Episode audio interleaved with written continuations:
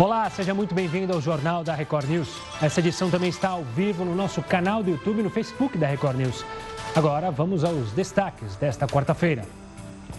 Brasil registra 8.536 mortes por coronavírus. Já são mais de 125 mil casos confirmados da doença, de acordo com o Ministério da Saúde. Uso de máscara obrigatório em São Paulo. Regra começa a valer a partir de amanhã para todo o estado o descumprimento do decreto pode gerar multa. No Pará, cidades vão entrar em isolamento total. A medida começa com o caráter educativo até domingo. Depois disso, quem não respeitar o isolamento vai sofrer no bolso. Portugal vira exemplo de combate à pandemia na Europa. Tática para vencer a Covid-19 passa por autodisciplina da população, solidariedade e intervenção do governo.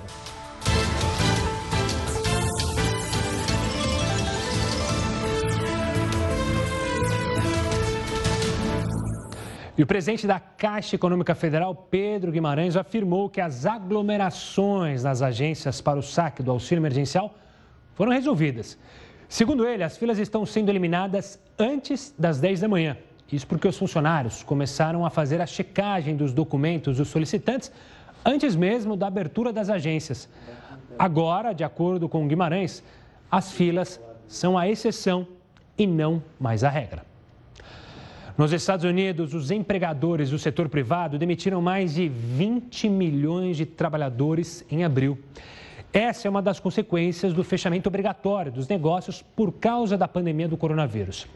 Esses dados indicam que a paralisação nacional terá consequências óbvias na economia, mesmo com parte do país reabrindo os negócios não essenciais. E olha, o coronavírus mudou a realidade de milhões de trabalhadores, não só nos Estados Unidos, mas aqui também no Brasil. Muitos já tiveram a jornada e salários reduzidos ou contratos de trabalho suspensos. Mas apesar da desaceleração da economia, algumas empresas continuam contratando. E para quem está procurando uma nova oportunidade de trabalho, algumas dicas podem ajudar nesse momento. A primeira dica é definir em qual área deseja atuar. Ter um objetivo definido pode fazer toda a diferença na hora de conseguir um emprego. Nesse momento, é importante separar um tempo para identificar quais vagas estão em alta, mesmo durante a crise do coronavírus, e se preparar para os possíveis processos seletivos. A segunda dica é concentrar os esforços para fortalecer as conexões, e as redes sociais estão aí para isso.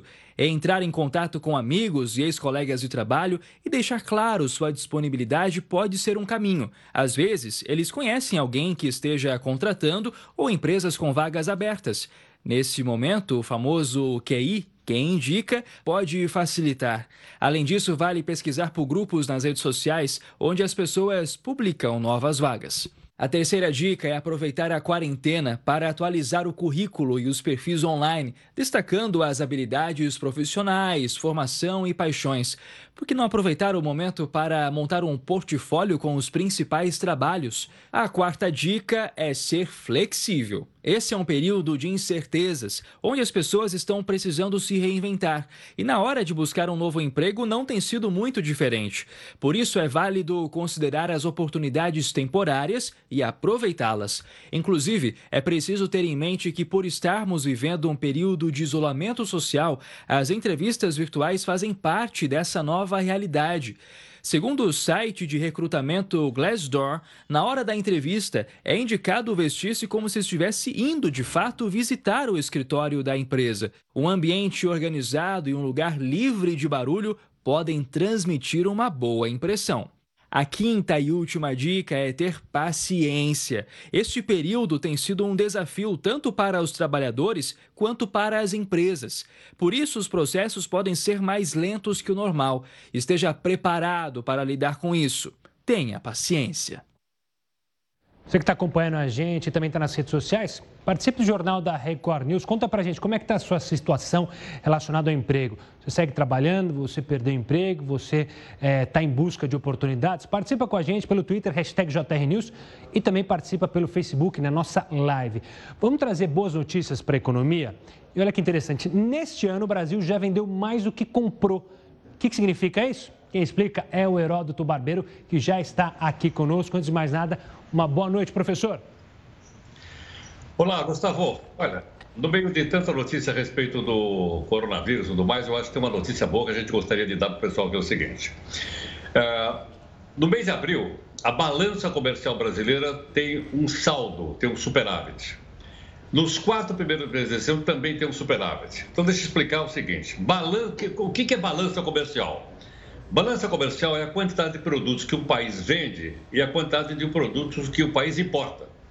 Então, nesse momento, o Brasil está exportando mais do que está importando. Vamos dar uma olhadinha, então, no número aí no nosso telão, só para ficar mais fácil a gente poder entender. E para a gente entender assim, não tem só má notícia, não. Tem notícia boa também. Dá uma olhadinha.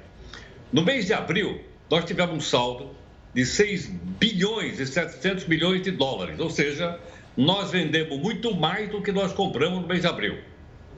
E nos quatro primeiros meses desse ano, nós tivemos um saldo ainda melhor. Aí tá saldo nos quatro primeiros meses do ano. O saldo, ou seja, nós pusemos no caixa aqui no Brasil 12 bilhões e 300 milhões de dólares. Então, o que, que significa isso? Vai dizer, mas pera um pouquinho.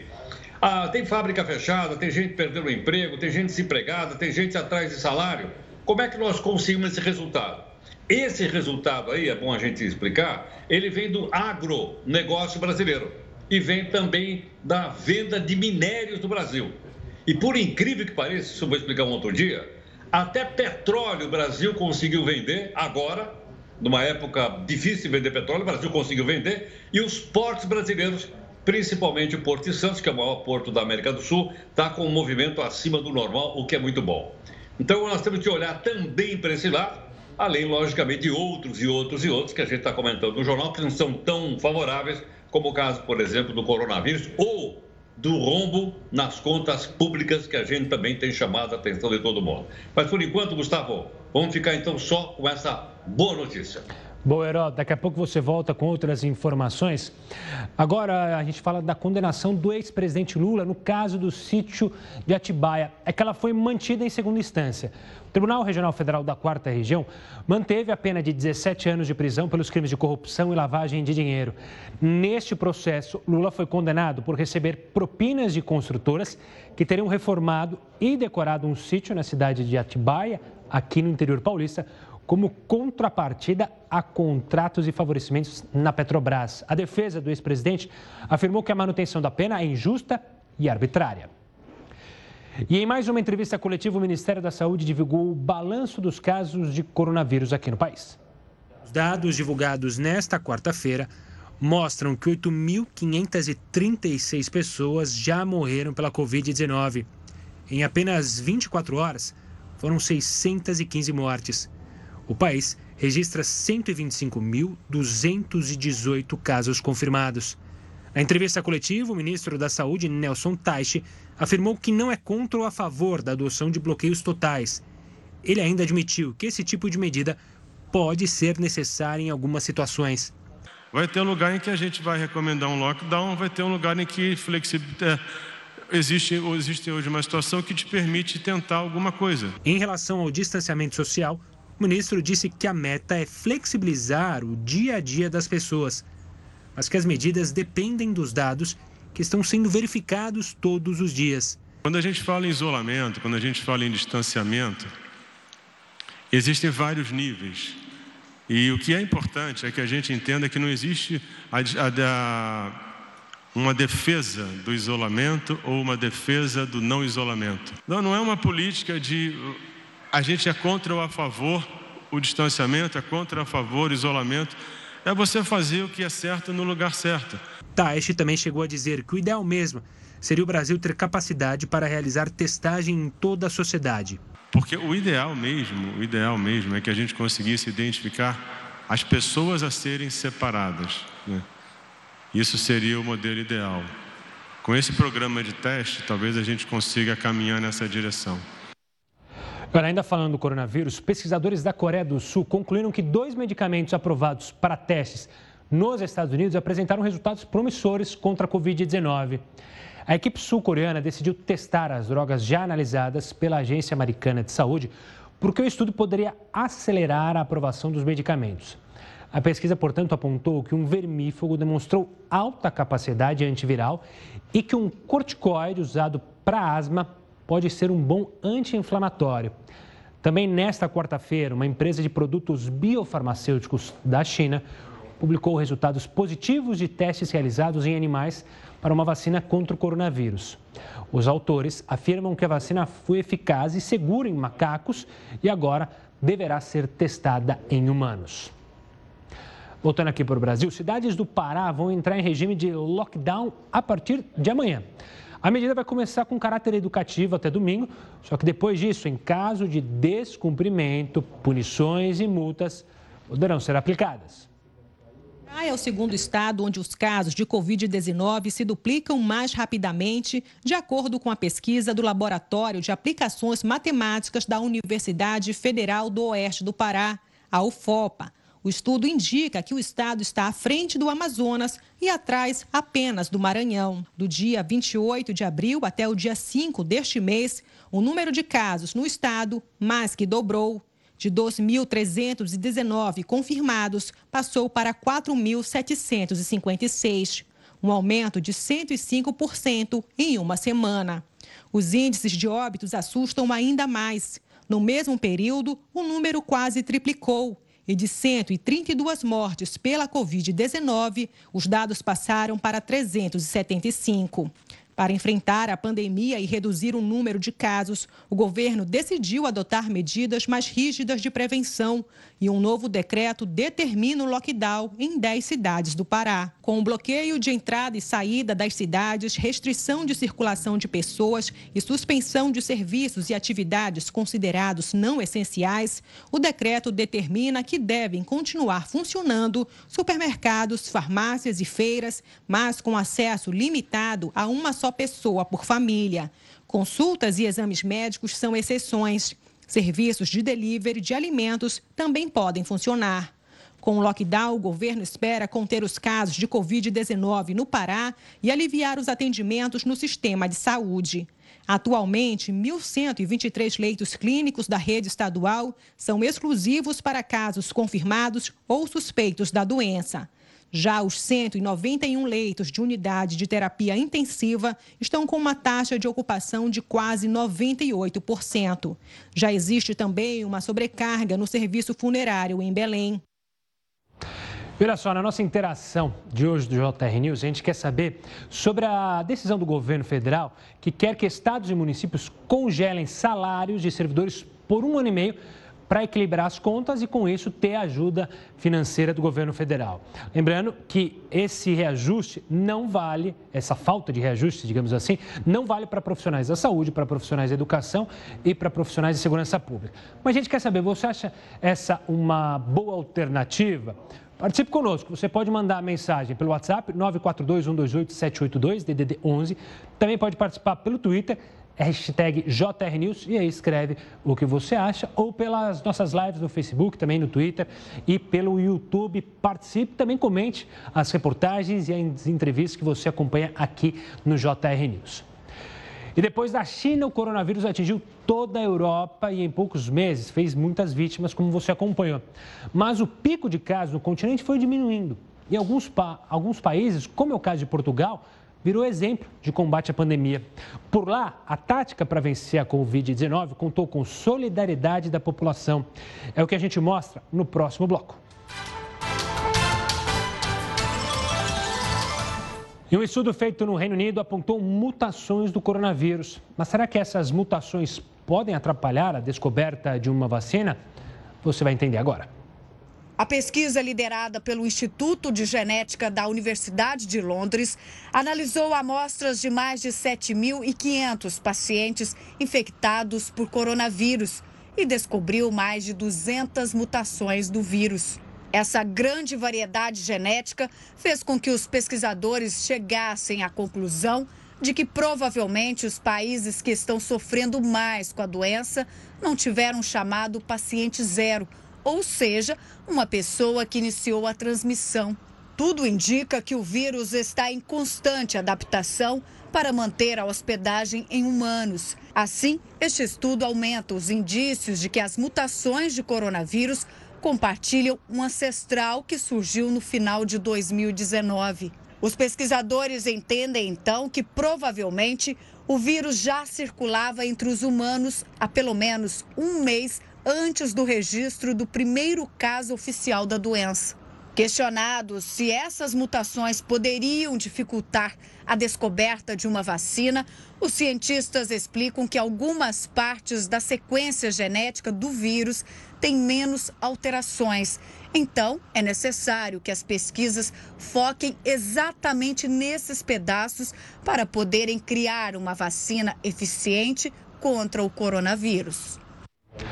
Olha só, a Prefeitura de São Paulo suspendeu os bloqueios no trânsito que estavam sendo feitos aqui na cidade para tentar aumentar o índice de isolamento social na capital paulista. Mas por que será que a medida não obteve sucesso? Isso já foi feito em outros países? Para falar sobre esse assunto, eu converso agora com o engenheiro Sérgio Costa, que é especialista em trânsito. Sérgio, obrigado pela participação aqui conosco. Por que, que essa ideia da Prefeitura foi um tiro na água, Sérgio? Bom, eu creio que você forçar as pessoas a fazer algo que não querem já é uma coisa complicada. É, também tem outro detalhe: quem está saindo na rua tem necessidade de sair à rua. É, é muito difícil para a prefeitura colocar esses funcionários da CT, mais polícia e mais guarda civil metropolitana, para fazer com que essas pessoas que têm necessidade de sair é, tenham que aguentar o trânsito, que já é complicado, né, deixando mais complicado ainda por uma companhia que está na cidade para aumentar a fluidez e proteger a nossa segurança. Então, você vê, né, é, é, é esdrúxulo, é uma, é uma questão complexa, porque essas pessoas querem chegar rápido ao trabalho. Inclusive, elas devem estar utilizando os seus veículos para evitar pegar os ônibus que estão congestionados. É, foi justamente é, uma das reclamações dos profissionais da saúde, principalmente, que precisam chegar nos hospitais, no atendimento à população e que claramente estavam optando pelos carros. Sempre que mexer no trânsito para tentar evitar é, a saída das pessoas, isso não gera, é, na verdade, dados positivos para a movimentação das pessoas? Bom, eu tenho uma opinião que eu gostaria de sugerir ao senhor secretário, ao senhor prefeito, em que eles peguem o programa de restrição a veículos, o nosso famoso rodízio municipal, que tem adesão de todas as pessoas da cidade de São Paulo, com seus veículos automotores, e que eles transformem os veículos excepcionais e os veículos de emergência em veículos que ocuparão normalmente a via. Então, hoje, essas excepcionalidades passam a ser normalidades. E todos os outros casos de veículos automotores que antes ocupavam as vias vão passar a ser excepcionalidades. Então, você vai ter o caminhão de lixo ocupando a via, você vai ter o transporte é, de alimentos, você vai ter é, concreteiras, tudo que é necessário para a cidade de São Paulo continuar a vida normal, porque a vida normal da cidade continua. Não, você pode ter uma pessoa que está dentro de um elevador que precisa de uma manutenção. Você pode ter que tirar uma vítima do solo. Você pode ter N situações de emergência e essencialidade que devem ser levadas em conta. Não é só o coronavírus que existe. Nós estamos lutando com mais uma é, situação complicada, que também a cidade de São Paulo está acostumada a conviver com isso, né? Então, a minha proposta é que o senhor secretário e o senhor prefeito façam uma discussão para que eles consigam implementar o rodízio de veículos a partir de agora com as excepcionalidades e as emergências em primeiro lugar. Ou seja, deixar rodando na rua quem realmente Precisa. E não colocar todo mundo no mesmo balaio, né, Sérgio? Isso, inclusive, é... Gustavo, né, Gustavo? Isso. Inclusive, Gustavo, é, a minha sugestão significa não parar as pessoas. Esse, esse rodízio de placas que já existe, ou poderia até ser ampliado, entendeu? Mas você deve deixar liberdade para a pessoa. Porque como que ela vai fazer um supermercado, como que ela vai fazer uma compra, como que ela vai poder ir buscar uma coisa necessária? Como que um pai vai ver um filho? Como um filho vai ver uma mãe? Às vezes tem um filho que mora no Jaçanã, mãe mora em Parelheiros. Então você pode ter uma picada de cobre em Parelheiros. Você tem situações que não cabe a prefeitura ficar analisando. Então, esses, esses casos excepcionais, eles alertariam a prefeitura, entendeu? Uhum. O cadastro hoje municipal de veículos, que já existe, deve ser resgatado, deve ser usado ampliado para todas essas excepcionalidades e emergências. Tá certo.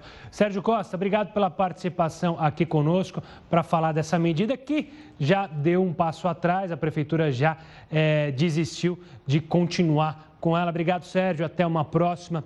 Até a própria prefeitura é, percebeu que não estava dando certo e agora está sendo alvo de investigação também do Ministério Público para entender por que foi tomada essa medida. Falando da Câmara dos Deputados, é, ela aprovou em segundo turno a PEC do Orçamento de Guerra. O texto, então, será promulgado nesta quinta-feira. Mas você deve estar se perguntando o que é isso? Bom, fique agora conosco com a nossa reportagem para entender. O objetivo da proposta é separar os gastos do governo no combate à pandemia do orçamento geral da União. Dessa forma, essas despesas não precisam passar pelos mecanismos de controle dos recursos públicos, o que deve garantir ao governo mais flexibilidade para aplicar dinheiro no enfrentamento à Covid-19. O orçamento apartado, digamos assim, permitirá uma fiscalização melhor. Ou seja, será muito mais fácil você constatar se uma despesa considerada de emergência, uma, uma, uma despesa que esteja compatível com o estado de calamidade, é isto mesmo ou não.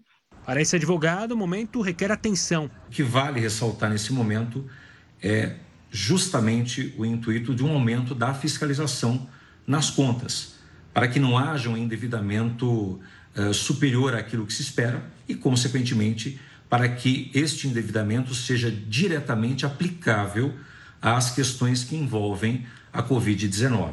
A PEC deve vigorar durante o estado de calamidade pública, que está previsto para acabar só no último dia do ano. Nesse período, o governo pode fazer contratações temporárias, mesmo que elas não estejam previstas na Lei de Diretrizes Orçamentárias.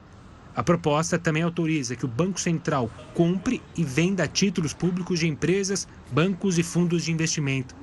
Isso vai permitir, segundo a autarquia, a injeção de recursos em empresas que enfrentam dificuldades financeiras. O presidente da instituição vai ter que prestar contas a cada 30 dias ao Congresso Nacional. E o Tribunal Regional Federal de São Paulo manteve a determinação que pede que a Advocacia Geral da União divulgue os resultados dos exames do presidente Jair Bolsonaro. Na decisão ficou determinado que o presidente entregue todos os exames e não apenas os relatórios médicos, como foi feito inicialmente pelo governo. A Advocacia Geral da União informou que está analisando a decisão, que ainda cabe recurso. Ela começa a valer amanhã o decreto que obriga o uso de máscaras no estado de São Paulo para combate à pandemia do coronavírus. Quem não usar a máscara pode levar uma multa de 276 reais e pode-se até chegar a ser detido. No caso de estabelecimentos comerciais, as multas podem chegar a 276 mil reais. Isso porque descumprir o decreto pode ser considerado infração de medida sanitária e crime de desobediência. A regra vale por tempo indeterminado. Vamos falar sobre o Irã. A gente falou bastante aqui no Irã no começo da pandemia, quando ela começava a se espalhar no mundo, porque estava sofrendo muito. Mas desde então já mudou muito esse cenário lá no Irã. Para saber como eles estão lidando com o vírus, eu volto a falar com o Heródoto Barbeiro. Heródoto, como é que os ayatolás se viraram lá no Irã? É, Ayatollah tem lá e tem aqui também, né? Ah, Só que tem. os nossos aqui são um pouco diferentes. Acabei de ver aí o Rodrigo Maia de máscara. Sabe que ele ficou bem de máscara? Ele ficou simpático com aquela máscara lá. Ficou, ficou muito bom. Mas olha, a gente está mostrando então aí o noticiário em relação ao, ao, coronavírus. É uma confusão danada e a gente procura aqui aos poucos explicando para o nosso público. Tanto assim que todo dia a gente manda um zap zap para quem pede para a gente. É só dizer, ó, quero receber o resumo. Aí manda aqui no 942 128 782, a gente manda. Essas imagens do Irã, elas sugerem o seguinte: uh, foi divulgado lá pelos ayatolás, o país dos ayatolás, como você lembrou, que 70 milhões de pessoas já teriam contraído a, doença, mas não necessariamente de forma grave. Mas 70 milhões, é, espera um pouquinho. Qual é a população que tem lá no Irã, tem 80 milhões de pessoas. Você deve estar lembrado que no começo da pandemia, a gente noticiou várias vezes aqui no jornal que a quantidade de mortes por hora era muito grande.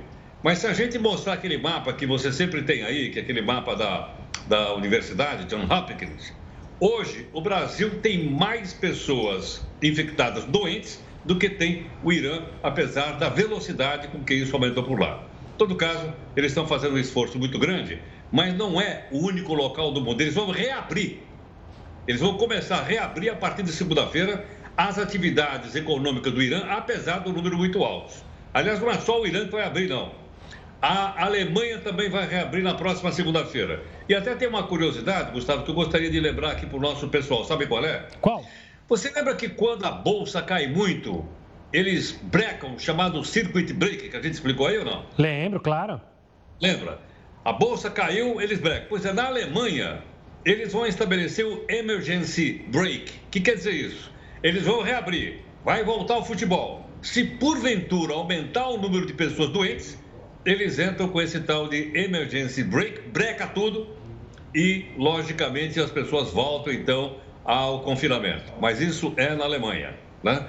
E, olhando aí pelo mundo afora, além do Irã e Alemanha, só falta o Trump dar aqui o seu pitaco no jornal. Qual é o pitaco? Ele diz que o coronavírus lá nos Estados Unidos é mais grave do que o ataque que os Estados Unidos sofreram do Japão no chamado Pearl Harbor, que todo mundo já viu em filmes aí da Segunda Grande Guerra Mundial. Olha só, mais grave do que o ataque de Pearl Harbor. Isso é na cabeça do senhor Donald Trump. Então, por aí você vê que nessa, nesse mundo do coronavírus né, há uh, histórias para todo mundo, do Irã à Alemanha aos Estados Unidos. Tá certo, Heroto volta daqui a pouquinho aqui conosco no Jornal da Record News. É, e olha só, um alerta para você. Nesse período de isolamento social, serviços de entrega de comida e de compras por aplicativos são grandes aliados. Mas com o aumento no uso desse tipo de serviço, surgiu um novo golpe. O golpe da maquininha. Você já ouviu falar?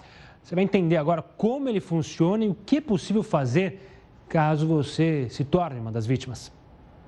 O Procon e a polícia têm registrado um número crescente de denúncias sobre um novo tipo de golpe. Nele, o motoboy, ao chegar para entregar a comida ou o produto pedido por aplicativo, anuncia que o cliente terá que pagar uma taxa extra, causada pela alta demanda de pedidos nesse período de pandemia. Em seguida, o golpista avisa que o visor de sua máquina não está funcionando direito. E assim, sem ver, o cliente insere o cartão e paga um valor que, segundo relatos de pessoas que caíram no golpe, pode chegar a 5 mil reais. Até agora, as empresas que tiveram entregadores golpistas identificados expulsaram os envolvidos do aplicativo e restituíram o valor aos clientes lesados. Apesar disso, não se responsabilizam pelos crimes e alegam que os profissionais são independentes e que não há qualquer vínculo jurídico ou trabalhista com os responsáveis pelos golpes. O PROCON, a polícia e as empresas de entrega fazem o alerta para que pessoas que efetuarem compras por esses aplicativos saibam que, se você optar pelo pagamento online, não haverá nenhuma cobrança pessoalmente. Se o pagamento for pessoalmente, o comprador deve verificar no visor da máquina se está sendo cobrado o valor correto indicado pelo aplicativo. Ainda assim, caso você caia no golpe, registre um boletim de ocorrência, que pode ser feito online, entre em contato com o seu banco e com o aplicativo no qual foi efetuado o pedido. Enfrentar o coronavírus tem sido um grande desafio para os sistemas penitenciários pelo mundo. Aqui no Brasil, o sistema penitenciário do Distrito Federal, por exemplo, registrou 106 casos de coronavírus nas últimas 24 horas. Quais são os principais desafios nessa pandemia para o sistema penitenciário? A gente vai falar mais sobre isso no próximo bloco. Agora eu te espero em mais uma live. JR News de volta para falar que depois da China, o coronavírus atingiu toda a Europa e em poucos meses fez diversas vítimas. Mas o pico de casos no continente foi diminuindo e alguns países já podem até dizer que conseguiram combater o coronavírus. Esse é o caso dos nossos irmãos portugueses. Veja só na reportagem. O país do pastelzinho de Belém, do travesseiro de Sintra e de muitas outras gostosuras e pontos turísticos admiráveis, deu um bom exemplo para o mundo. Portugal conseguiu se tornar uma exceção na pandemia. Se não fossem os cuidados, talvez o país pudesse ser um dos mais atingidos do mundo. Só para se ter uma ideia, a população de idosos corresponde a mais de 20% de todos os habitantes do país. Mas desde que os primeiros casos do coronavírus deixaram a Europa em alerta, Portugal já fazia lição de casa. Antes da imposição de uma quarentena por parte do governo, os portugueses já estavam isolados. E a partir daí a solidariedade começou a tomar conta do país. Padarias passaram a oferecer café da manhã como cortesia para os profissionais de saúde e uma livraria resolveu doar livros para que as pessoas não deixassem de ler. O humanismo prevaleceu em Portugal. O governo resolveu regularizar imigrantes que estavam de forma ilegal no país para que eles pudessem ter acesso ao Sistema Geral de Saúde, que pode ser comparado ao SUS aqui do Brasil. O apoio do governo veio também com a suspensão dos aluguéis para aqueles com maiores dificuldades econômicas. Portugueses conseguiram conquistar uma autodisciplina e os resultados foram imediatos. Enquanto Portugal registra 1.089 mortos, a vizinha Espanha tem mais de 25 mil mortes. Agora, o país busca uma forma de combater o coronavírus. Por isso, iniciou um projeto piloto para identificar como acontecem as cadeias de transmissão do vírus. Dessa forma, vai ficar mais fácil reconhecer um possível novo surto. Talvez a receita portuguesa, que mistura responsabilidade, disciplina, generosidade e esperança, dê ainda mais resultados positivos para o mundo. E olha, enfrentar o coronavírus tem sido um grande desafio para os sistemas penitenciários de todo o mundo. Aqui no Brasil, o sistema penitenciário do Distrito Federal, por exemplo, registrou 106 casos de coronavírus só nas últimas 24 horas. Então, quais são os principais desafios nessa pandemia é, no sistema penitenciário? O que pode ser feito para evitar que o vírus se espalhe pelos presídios brasileiros. Quem analisa agora com, com a gente é Fernando Kifuri, promotor e vice-presidente do Conselho Nacional de Política Criminal e Penitenciária.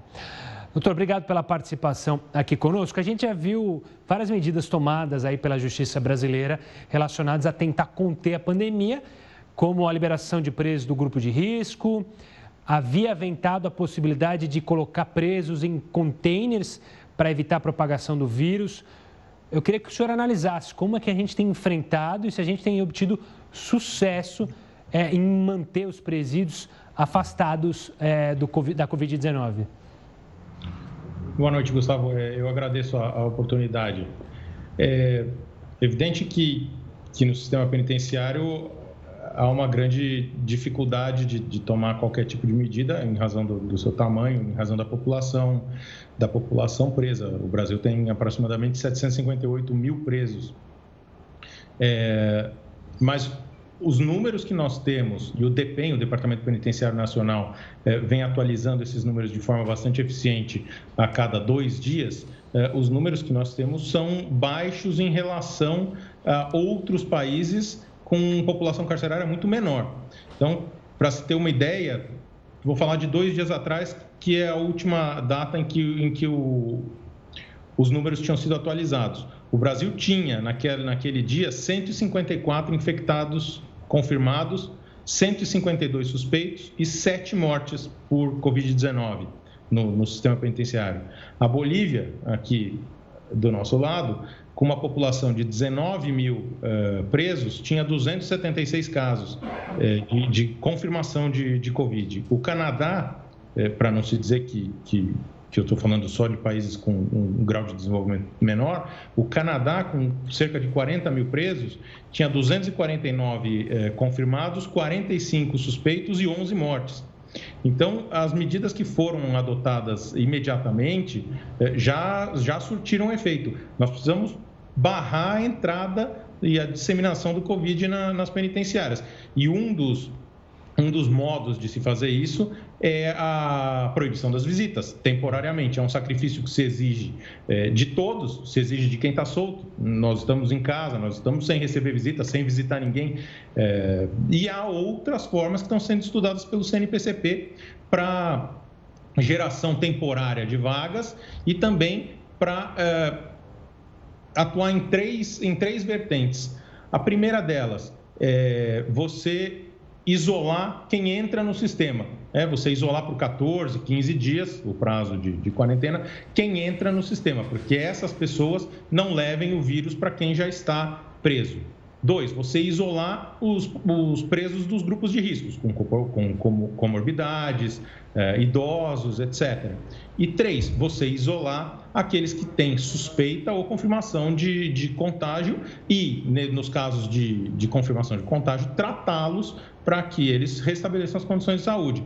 Evidente que o tratamento inicial pode ser é, pode ser dado no sistema penitenciário. Agora, se o, o, preso efetivamente desenvolve sintomas, sintomas graves do Covid, ele tem que ser uh, destinado ao sistema de saúde. Promotor, eu queria entrar num assunto delicado e saber como é que está a preocupação das autoridades sobre isso. A gente sabe que a gente tem um sistema penitenciário é, com problemas, enormes problemas, facções criminosas é, que atuam nesses presídios. Com é, a redução de visitas, o risco é, da Covid-19 é, atingir os presos, há uma preocupação com revoltas dentro dessas prisões, isso tem que também tem que estar em foco das autoridades, um termômetro para saber como é que está a situação para lá, para que não haja revoltas como já ocorreram e que não tinham relação com o Covid-19, mas que podem entrar nessa onda da Covid-19? É sim, é evidente. A gente sempre tem uh, a preocupação em, em, evitar, em evitar revoltas, em evitar massacres, como nós já vimos acontecer, infelizmente, no nosso país. É, o, o, momento é excepcional, o momento é, é, extremamente grave e essa componente ela entra, evidente, na, na, na, na conta. Promotor, quero agradecer demais. Infelizmente o tempo é curto, mas foi muito bom falar sobre esse assunto. Acho que é preciso falar sobre esse assunto, sobre essa preocupação, tanto é, das famílias de presos como uma sociedade civil inteira. Obrigado pela participação, promotor. Até uma próxima. E olha, em mais uma ação de combate à pandemia do coronavírus, Paraisópolis, que para quem não conhece, não é aqui de São Paulo, é uma das maiores favelas de São Paulo capacitou, vejam só, 240 moradores para atuarem como socorristas em bases de emergência. A comunidade também contratou médicos, ambulâncias, bombeiros e transformou escolas em áreas de isolamento, ou seja, essas áreas de isolamento serviriam para atingir as pessoas que estão é, com suspeita. E aí, então, elas iam encaminhadas para essas alas e aí não ficariam é, em contato com outras pessoas. 10, é, qual que é o dado, a gente, só para levantar, que eu perdi? No estado, 10 em cada infectados na microrregião, os recursos para a compra dos equipamentos e para manter os profissionais estão sendo levantados em uma campanha de financiamento coletivo na internet. Tá certo? Vamos falar agora com o Heródoto Barbeiro. Termina hoje o prazo para regularizar a situação eleitoral e dá tudo para fazer pela internet. O prazo é curto, até meia-noite. Mas o Heródoto explica para a gente como funciona. Diga lá, Heródoto, para quem ainda está é, preocupado, quer mudar aí o local de votação, por exemplo. Ok, Gustavo, não vai até meia-noite. Não, não mais. Vai até 11h59. Ah, verdade. 11h59, aí meia-noite virou, já era, não tem como mais arrumar. A, a, gente tem o endereço aí ou não? Tem, cadê o endereço? A gente aparece aqui. Vamos botar o endereço aí pro pessoal não? Vai aparecer Porque, aqui na tela. Vai ter eleição para prefeito vai ter eleição para vereador, né? E nós todos somos um país democrático, nós temos então que ficar pronto para isso. Agora, você dizer, mas, mas vai ter eleição? Aí tá aí, ó. TSE é o TSE, né? Tribunal Superior Eleitoral, ponto jus, ponto PR, ok? Então nós entramos aí para quem não está uh, ah, ainda acertado, para quem não está regularizado. Os demais não precisam, logicamente, porque já está tudo certinho e vão votar no final do ano. Mas vai ter eleição? Vai ter eleição. Mas pode atrasar a eleição? Pode. Agora, Gustavo, tem um negócio interessante. Imagina o seguinte: vamos supor que com essa confusão toda do coronavírus, não dê para fazer eleição para prefeito no final do ano. A pergunta que não quer calar: quem é que assumiria como chefe da cidade, como prefeito da cidade? Oh, continua com o prefeito ou não? Não. Assume prefeito, o... o mandato acaba no 31. Vereador não, o mandato acaba no 31. Quem é que assume? Vai para a justiça. O juiz, o juiz local. Olha só, que bela oportunidade de um juiz, então, vir a, a, dirigir uma cidade. Mas isso provavelmente não vai acontecer, porque vai ter eleição, pode atrasar, pode sair de outubro, novembro, mas o mandato do prefeito e do vereador, que a gente vai escolher, vamos escolher os melhores, logicamente, ele vai até o 31. Olha que, que tem umas coisinhas curiosas em relação à, à eleição. Então, até 11h59 dá. E só para terminar, Gustavo, uhum. você falou agora um pouquinho que amanhã vai ter que andar de máscara? É, Dá uma olhada aqui, ó. Ó, essa aí é bonita, hein? Aqui, tá vendo? Tô saindo aqui, não sei se você tá percebendo. Estiloso. São figuras do Faísca aqui. Meu gato tá tudo aqui, ó.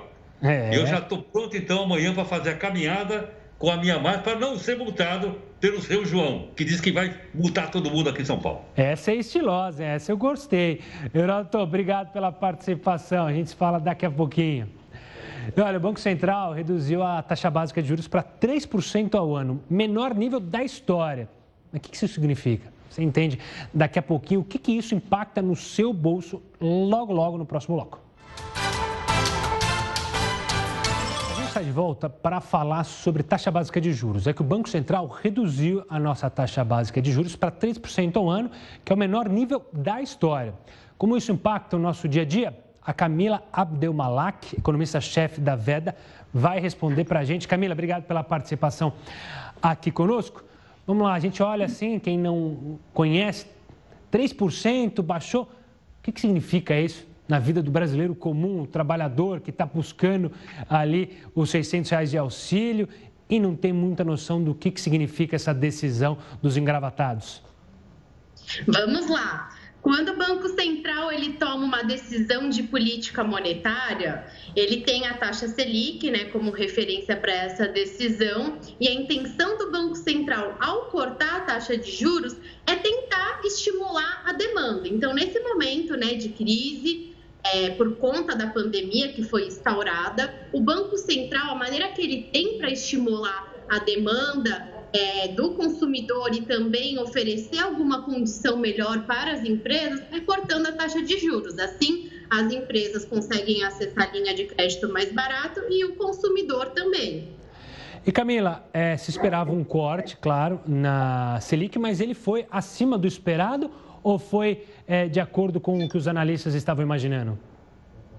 Exatamente, esse corte ele veio um pouco além do que o mercado estava esperando, né? Na verdade, o que a gente vem observando pelos bancos centrais mundo afora são cortes agressivos da taxa de juros, de maneira que lá fora, nos Estados Unidos, nas economias desenvolvidas, a taxa de juros ela está muito próxima de zero, quando não está em zero. E no Brasil não é diferente. Havia uma expectativa, né? É, por conta dessa decisão de política monetária dos bancos lá fora, de que também talvez aqui seguisse esse movimento, essa taxa se aproximasse de zero. Mas o nosso Banco Central, ele tem aí alguns probleminhas para administrar, então ele acabou é, sendo um pouco mais cauteloso e a gente ainda num ritmo, eu diria assim, conta-gotas. Então, Desde quando a gente teve toda essa repercussão da crise, ele promoveu um corte de 50 pontos e hoje ele foi um pouquinho além. O mercado financeiro esperava que o Banco Central fosse cortar 0,5 ponto percentual da taxa de juros e veio um corte acima, 0,75. Então, hoje a gente tem uma taxa Selic em 3%. Camila, vamos falar para o microempresário, pequeno empresário, que ouve você falar que vai ter uma redução aí na taxa, então isso pode gerar crédito melhor. Você acredita que de fato isso vai ser repassado? O micro, pequeno empreendedor, o empreendedor vai conseguir ter acesso a um crédito mais baixo, que seja possível ele pagar? Ou o medo da inadimplência vai fazer os bancos ainda segurarem um pouco? Então, a gente tem essas duas questões. É, quando a gente olha a taxa de juros que é praticada pelos bancos comerciais, lógico que tem como referência a taxa Selic. Só que os bancos comerciais eles trabalham com um spread bancário. E nesse spread bancário, além do lucro dos próprios bancos, tem algumas outras coisas que entram nessa continha, né? Então, assim, tem os custos de administração, existe o imposto e tem ali a inadimplência. Então, o que está acontecendo e que é a reclamação tanto da pessoa física quanto da pessoa jurídica quando vai acessar esse crédito? A reclamação é que o custo está alto, mas por quê? Porque os bancos têm aí esse medo, porque no momento de crise, né, a gente sabe que as empresas elas tendem muitas não conseguem passar por esse período, então e as pessoas também acabam sendo demitidas, né? A gente sabe que as condições do mercado de trabalho são muito prejudicadas num momento como esse. Então, a chance de calote, a chance de inadimplência, tanto da pessoa física quanto jurídica, é alta. E isso faz com que essa transmissão não seja plena. Então, por isso que a gente tem essa reclamação. Mas sim, a tendência é, de qualquer maneira, a gente teve hoje, depois da decisão é, do Banco Central de cortar a Selic, bancos comerciais anunciando aí taxas mais baratas. Mas a gente tem esse outro impeditivo, sim. Camila, quero agradecer demais a sua participação e as explicações para o pessoal de casa sobre essa redução da Selic. Um forte abraço e até uma próxima, Camila. E olha, o Jornal da Record News vai ficando por aqui. E agora você acompanha mais uma edição do Jornal da Record. Uma boa noite a todos e até amanhã.